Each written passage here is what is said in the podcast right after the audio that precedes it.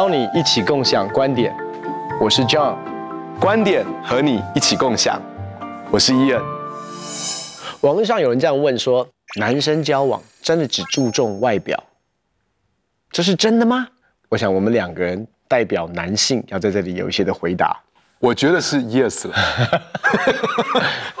你这个笑容有点尴尬的笑容啊，但是我我我我必须要，至少我代表我自己啊。一一开始的时候，我觉得 Yes。好，那嗯、呃，我觉得很多人都说男生是一个视觉的动物，那我觉得有人说女生是听觉的动物，那那我觉得啊、其实我我我要说一开始是真的是 yes。那以前有人这样讲说，很多牧师都告诉我们说外表不重要，可是为什么师母都那么漂亮？那其实我们选择的时候，我们还不是牧师，我还是个大学生，我谈恋爱的时候我还是个大学生。那我觉得一开始的时候我很承认是那。但是我也要谈这件事情，就是说，其实有些时候，我觉得外在是呈现出一个人的内在。我们也是透过一个人的外在来去认识一个人的内在，因为毕竟你要说这个人怎么样认识你的内心呢？那他其实还是要从慢慢从外面来看嘛。啊，那所以我觉得怎么样去经营我们的外在？我说的不只是长相，还有包括我们的穿着、我们的谈吐，好，这些东西其实都是慢慢的让。人们从外在认识到我们的内在的，那可是，当然我也要讲最重要一件事情是，我觉得在关系长远上来说，内在才是关键。嗯，很多人可能是被外在吸引，可是到最后却是觉得，哎，内在这个人的个性，这个人的呃，这个人的内涵，才是真的决定这个关系能不能够。长远走下去的关键，对，我觉得其实刚才你谈到一个重点，就是说，呃，没有错，男生大部分会被外貌吸引，或者是说，我们其实第一眼看见到的当然都是外貌。那那个东西其实因为、呃，男生是视觉性的动物，所以对于他来说，会吸引的可能一开始是外面。那我们就会帮慢慢帮助一些的弟兄们。思考是说，可是坦白讲，相处下来，意思是说，跟一个人相处哈，其实不是看外貌而已，因为外貌没有办法在每一天的生活当中，在互动当下，其实因为其实两个人相处，他不是只是看着顺眼，或者是说，当然我没有说你要去挑一个看不顺眼的，我我觉得。因为你会发现，整个的世界价值观跟潮流，其实把女性形塑成某一种名模的样貌，或者是身材，或者是体型，以至于其实我说真的，男生男性很多的时候，我们被那个外貌所吸引的那个外貌的 definition，也都是世界扭曲化了。但是我要说的是，其实这些都不能当饭吃。这些都东西在你每一天日常生活当中的互动，因为你要进入到婚姻里面的时候，你想象一下，这个对象他不会是二十四小时都化着妆，他会在他呃，就是在他早上呃晚上要睡觉，或者是早上醒来的时候，他会有一个他的那个样子，而且其实再怎么样的美貌，其实时间跟岁月会在他的外貌上面有影响。所以我的意思是说，为什么很多人他会，如果外貌真的是成为你的满足感的来源，那你就会发现，你你对他的爱其实是会让对方感觉到一个很深的不安全感，因为面外貌是会改变的，啊，就像我们男生结婚前头发跟结婚后的头发也会因着岁月有一个很明显的改变。重点是，其实说真的，真的让两个人能够心与心连接。能够让我们在思想上面更多契合，其实是内涵，就是你所说的东西。嗯，可是，在我们的择偶条件当中，我发现大部分的男生，其实在他们的择偶清单的里面，真的不太知道怎么样能够让两个人相处能够连接。那些重要的因素，其实不会在他的择偶条件里面出现，这是我比较担心的。因为他在选择的过程当中，他的第一个还是外貌，那他会因为外貌对某一个人有兴趣，因为外貌进入到关系的里面。可是通常是因为对方跟对方聊的时候，对方完全不知道他在讲什么，感觉没有办法，好像有这种心与心的契合，或者是说在思想上面的一个呃连接。但是如果你真的觉得，其实我真的很需要我的另外一半了解我、认识我，能够明白我所经历的、我的情感、我的所有这些东西，那我要说，其实你要重新去思考你的清单，或者是你所认为的菜，不一定是最适合你的菜。所以我常说，在我在做婚前辅导或者在在这做交友课程的时候，我就我常会说，你的天菜不一定是最适合你的菜，你需要明白认识的是什么菜才是最适合你的菜。OK，嗯，其实我我要这样讲，就是说，呃，其实绝对不是不可以物化女性。好，那其实美它是非常多元的。嗯，我要这样讲，就是说，呃，我们去看哦，有人喜欢长发，有人喜欢短发。有人喜欢高，有人喜欢娇小，对，有人喜欢皮肤白，诶，有人喜欢健康的肤色，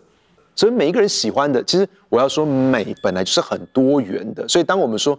呃，是不是看重外貌？我觉得这个不代表说只有哪一型的人才是叫做美，只有哪一种样子才叫做可爱。其实可爱跟美是在很多的里面，而且第二个是很多时候这个美。是从内在散发出来的，就像我我我自己在呃国家祈祷早餐会跟呃见到彭蒙慧老师好几次，那我我自己都觉得彭老师他真的散发出一种非常非常的美，还有啊我我我也是在公益的活动里面看到那个白嘉丽女士，那你知道在我们爸爸妈妈那个年代，白嘉丽是是这种很很有。很有名的歌星啊，那她在出现的时候，她很热心公益，然后她自己也也很喜欢作画，很喜欢艺术。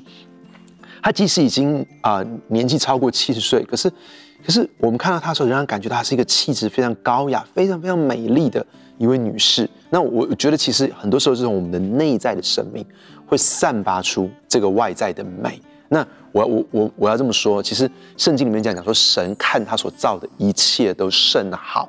所以，其实我们每一个人在神的眼中都甚好。每一个弟兄，其实你都是帅气的；每一个姐妹，你都是美丽的。那这个美，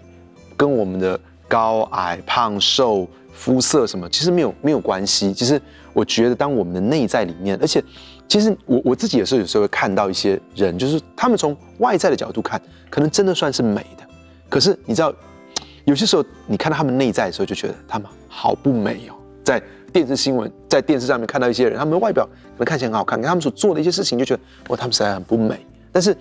你会看到有些人，他们生命当中所散发出来的光辉，你就觉得他们实在是美极了。所以我觉得啊、真正的美还是从内在所散发到外在的美，而且每一个人都要看见他在神的眼中是美的。另外，我也想提一下，就是说，其实每一个人的美啊、我觉得都值得被欣赏。意思是说，其实不要用世界的美来定义你自己是否是美丽的。嗯，那我我我我我觉得这就是在呃交往的过程当中，其实我觉得你第一个是要对自己有有信心，对自己的形象跟神创造你的样式啊、呃、要感恩。我觉得那另外一个东西我想要提的是，如果对方一直嫌弃你的外表。嗯，我必须要说，这个人真的是不值得，是是、呃，你进入到关系的里面，嗯，我真的要这样说。那那我觉得，呃，如果这个人让你感觉到你的价值，啊、不是尊贵的，啊、可能是因为你的外貌，或者是因为你的身高，或者是因为你的体型，那我觉得啊、我觉得这个人其实是在践踏神的 masterpiece。有人这样问说啊，呃，我们常常会为我们的另外一半祷告。那如果我在祷告当中呢，突然有一个我所认识的人浮现在我脑海里面，这就是神为我预备的另外一半吗？哎，我觉得会问这个问题的人很奇怪，你为什么不会解释说你欠他钱呢？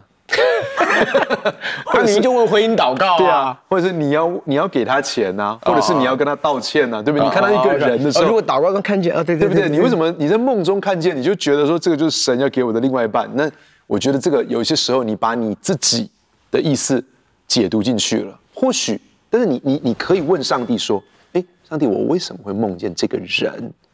是不是有什么样的意义？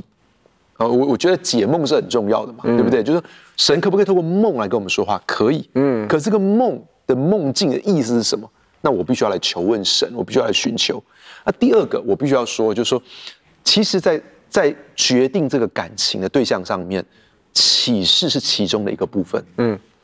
就像是我们人有很多很多的感官，嗯、有时候我们用眼睛看，有时候我们用耳朵听，嗯，有时候我们用头脑思辨，有时候我们用灵里面得到启示。可是，如果对于一些人，他们只靠着他们的理性，或只靠他们的眼见的，我们会对他说：“哎，你也要凭信心。”你也要凭属灵的启示跟感动，但是如果对有些人他只凭着属灵的感动的，那我就反过来说，那你也要你也要有理性，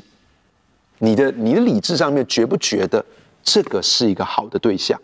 你必须要为你自己的生活负起责任，因为很多人他就说，哎，我希望神你告诉我，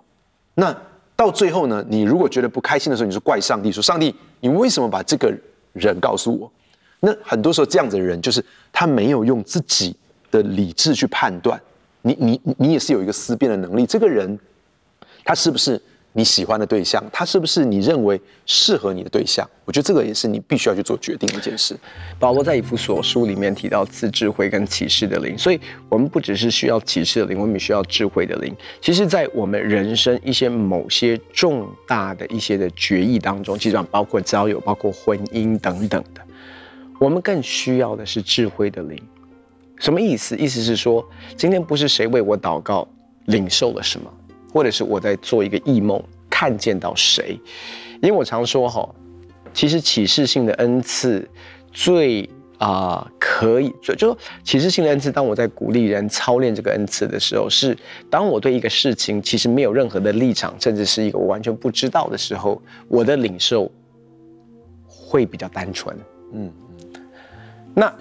我们在为自己的婚姻领受的时候，我必须要说哈，我们日有所思，就会夜有所梦。我们里面可能对那个人有一点喜欢，对这个人有一点怎么样的时候，其实我们很容易在这个过程当中，让我们自己的一个偏见也好，想法也好，开始主导整个领受的过程。意思是说，我们的领受就不单纯。所以，为什么我要说，其实我们需要的是智慧的灵？其实，坦白讲，我也在教导比较先知性的弟兄姐妹。我说几个领域，你在发预言操练的过程当中，绝对绝对不要跨越。第一个就是婚姻的对象。我说婚姻的对象这种事情，哈，他要为自己的选择负责任。嗯，因为。婚姻即便是对的对象，像我们都选对对象，还是有摩擦啊，还是有挑战啊，还是有冲突啊。那说真的，其实所谓的先知性的话语在这一方面，它其实是，那你说，哎，可是先知告诉我们，我们应该在一起。我给我我们举个最简单的例子，我的祷告领受，你是神为我预备的，那对方说我没感动啊。那可是神是这样告诉我，可是神没有告诉我啊。我说这是一个最基本的东西，就是说你喜欢对方，然后神告诉你，可是对方完全没有意思，那怎么办？那突然变成啊，神你讲错了吗？还是我感觉错误，我领受错误？所以其实很多东西，其实真的为什么需要智慧？很多东西其实两个人适不适合？两个人是否进到婚姻的里面？为什么要上婚？为什么我们教会要开婚前辅导？如果都是启示性的话，那没问题嘛。你跟他在一起，你跟他在一起啊，神感动我们，就这样走下去就好了。不，婚前辅导就是要让两个人其实坐下来谈一些可能在交友过程当中。恋爱过程当中，我们不太会去谈，却却是会很深影响我们婚姻的品质。比如说金钱观、原生家庭的影响，或者是我们过去对性方面的一些的呃一些的一些错误的学习跟认知等等这些的东西。其实说真的，我们在约会的时候不太会坐下来说：“嘿，请问你的原生家庭对你带来什么样的伤害？”有可能影响我们接下来的交往，大概不会谈这种东西嘛，就是去吃饭、去看电影、去做约会，男女会做的事情。可是我们说这一些的互动目的是什么？目的是要帮助两个人更清楚知道彼此的关系，更清楚知道什么东西在你们的婚姻里面可能成为你们的引爆点，可能成为你们的定时炸弹。你们要清楚知道这些东西，而且谈好，然后甚至是我们有一个默契，在我们争执当中怎么样能够吵架？吵架有吵架的艺术。所以我要说的是。这样的一个领受跟启示，真的不能当饭吃，特别是在婚姻当中。所以更重要的是，如果你有做梦，你有或者是在你祷告当中浮现出任何人的面孔，感谢神，你说神，我祝福他，但是我不要过多解读我的感受，嗯，很好放在一边。但是如果真的是这个对象，那。我们在互动当中，或者是在彼此的啊、呃、关心的里面，那你就看接下来会发生什么事，而不是说，哎，弟兄，我跟你讲，姐妹，我跟你讲，神告诉我，我真的说，真的不要，求你不要，呃，很多时候神没有说啦，是你说，嗯，那你想要。那你就说你想要也可以啊，你说我很喜欢这个人也可以，可是你不要把启示性，因为启示性就是把神带进到你的想要里面，把神带进到你的渴望的里面。那我会说这个事情就会变得很复杂。呀，我我觉得 John 你今天讲这个事情真的启发我们，就是这个问题问的其实有两个部分，一个是跟感情有关，嗯，一个是跟启示性的恩赐有关。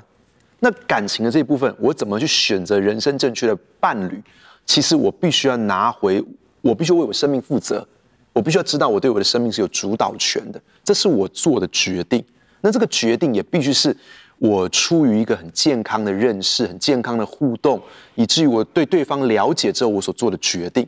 所以啊、我我人是有灵、有魂、有体，所以我其实也要在我魂的层面当中，除了我灵里面有启示，这会是一个参考的依据。可是我的魂、我的思想上呢？嗯，我的情感上呢，嗯，还有意志，我所做的决定呢，所以这个部分，这个感情的部分，这很重要。这你所做的异梦只是其中一个参考的依据，但是最重要还是你在认识里面所做的决定。但是回到启示性这个部分，我倒觉得有一些东西是跟不见得跟感情有关。可是我想要透过这个机会，顺便来讲一下这个启示性的部分。其实你如果你本来就喜欢这个女生，那你本来就觉得她很漂亮。你去梦到他，那可能就是日有所思，夜有所梦。因为我讲两个人，这两个人他们所得到的意象，其实都跟他们本身的感觉是非常不一样。OK，譬如说保罗，保罗呢想要往亚细亚去传道，可是圣灵禁止他；他想往庇推尼，圣经上讲说耶稣的灵却不许他。晚上的时候他就梦到马其顿人，是他没有见过的人，是他马其顿人就跟说，请你过到这边来帮助我。那他本来想法是。他要往这边去啊，可是圣灵在晚上就是告诉他说：“你要往这边去。”那你你知道这个就是跟他完全想法是完全不一样的，也是他没有去过的。那么第二个是彼得，彼得在这个皮革匠西门的家里面，然后呢，他在这个屋顶上魂游向外，突然看见有布，然后呢，里面包着各种各样的动物走兽，就说：“哎，神刚才说彼得，你宰来吃。”彼得说：“不行，这些是不洁净的。”那那我要这样讲说，其实你看彼得跟保罗的例子里面，这个跟他们本来的想法都是不一样不一样的。嗯，那如果我要这样讲说，如果你现在发现说你的理智是这样子，那么圣灵却告诉你这样子，那也许也许比较有可能是突然你一个很讨厌的人出现在你脑海里面，然后主说要你喜欢他。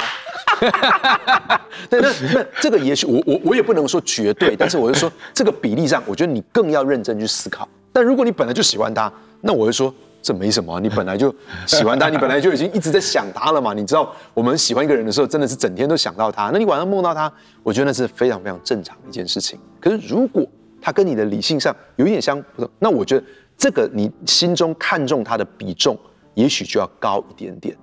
第二个，我觉得绝对不要拿你的梦境去告诉别人说就是这样子。嗯，绝对不要拿这、这、你你知道，这种是一种。这是一种巫术啊！这是一种操控，属灵的巫术。这是一种对，这是一种操控，对对别人的一种这种啊、呃、掌控，这是不好的。你知道，就好像那你你去告诉他说，呃，我圣灵这样告诉我，我觉得这是不好。你可以放在你的心中，对，如果如果圣灵会感动你的话，那我相信圣灵也会感动他。如果照着你这么说的话，那圣灵也会感动他。那如果有一天你们真的在一起的时候，我觉得你再来分享说，其实好，甚至是我觉得啦，甚至是到结婚之后，你再分享说，其实神曾经有这样子告诉过我。那我我觉得绝对不要去告诉别人说你就是圣灵告诉我的。那我觉得这种。你把那个选择权从人的身上挪走，我觉得这是一个非常非常，就是说，其实我们呃，我觉得我们每个人都要为我们的选择负责，所以这个这个重要的责任啊、这个重要的权权利跟或者是权柄，不要从人的身上剥夺走。你们。